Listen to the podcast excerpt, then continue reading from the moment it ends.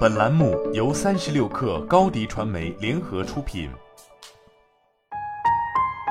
本文来自微信公众号“新零售商业评论”，作者王月雅。如果说当下年轻人的爱情观中不结婚还算一种特立独行的选择，那么不想办婚礼几乎已经成为心照不宣的共识。为追求脱俗的人生体验，早在十多年前，不少新人就开始探索旅行结婚等更自我的形式。不过，对于如今更个性化的一代来说，显然还有更另类的方式。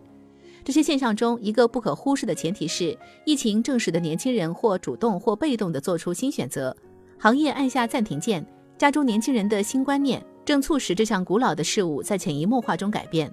本质上，国内婚庆服务产业快速增长的这些年，创意和质量并没有得到相匹配的提升，在动辄数十万元的花费中，新人们难逃套路化爪牙。最多的槽点在于，一场常规婚礼流程繁琐，一天下来，新人总是累得半死；而业界司仪模板化的煽情语，还会让人尴尬的脚趾抠地。每逢节假日，一家酒店更是多场婚礼同时举行，像机械的复制粘贴。年轻人选择用心 DIY，在年轻女性用户集中的小红书搜索婚礼相关词条，热门动态的精髓总是去繁就简。无仪式、无伴娘、无堵门，相当一部分已经直截了当的去婚庆化，由自己全权策划。这届年轻人自己抓回了主动权。准备结婚的你，为什么还想办婚礼？份子钱。对于大多本不想办婚礼，最终却无奈屈服的年轻人来说，这显然是影响其决策的重要因素之一。小红书和豆瓣等年轻用户集中的社交平台，很多人并不否认，一边抱怨着婚礼难熬，一边又被裹挟着投入备婚中而心力交瘁。不过，为了回收一份人情债，这其实解释了为什么婚庆产业在近乎一边倒的排斥中依然屹立不倒。只不过，一个大趋势是行业浮华，根基在动摇。年轻人确实不怎么爱结婚了。艾媒咨询、百合网与世纪佳缘联合发布的《中国当代不婚现象白皮书（二零二一）》中提到，不婚并不意味着完全拒绝婚姻，而是寻求更契合的另一半，是一种不将就。同样，年轻人不热衷于办婚礼，也并非是不爱婚礼，而是拒绝千篇一律的模板化婚礼。简单个性是大家向往的。尽管没有线下的热闹，钱钱和先生却没有丢掉仪式感。他们选择了游戏结婚，两人通过玩游戏认识，最终在冒险探索类游戏《最终幻想十四》中举办了声势浩大的婚礼。在申请结婚前，他们需要互相为对方打造一枚戒指，并带着戒指跑遍游戏地图中的各个角落。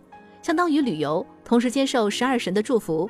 这之后需要提前预约租赁大教堂，并按照自己的喜好布置。这里有三个氪金档，钱钱两人选择了中间档，一人八十八元。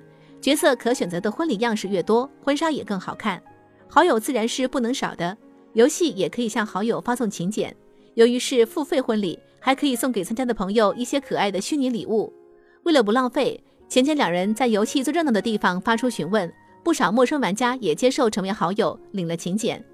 婚礼当天，认识的、不认识的几乎都来了，大家都会自觉地穿着游戏里的正装西服、晚礼服等出席。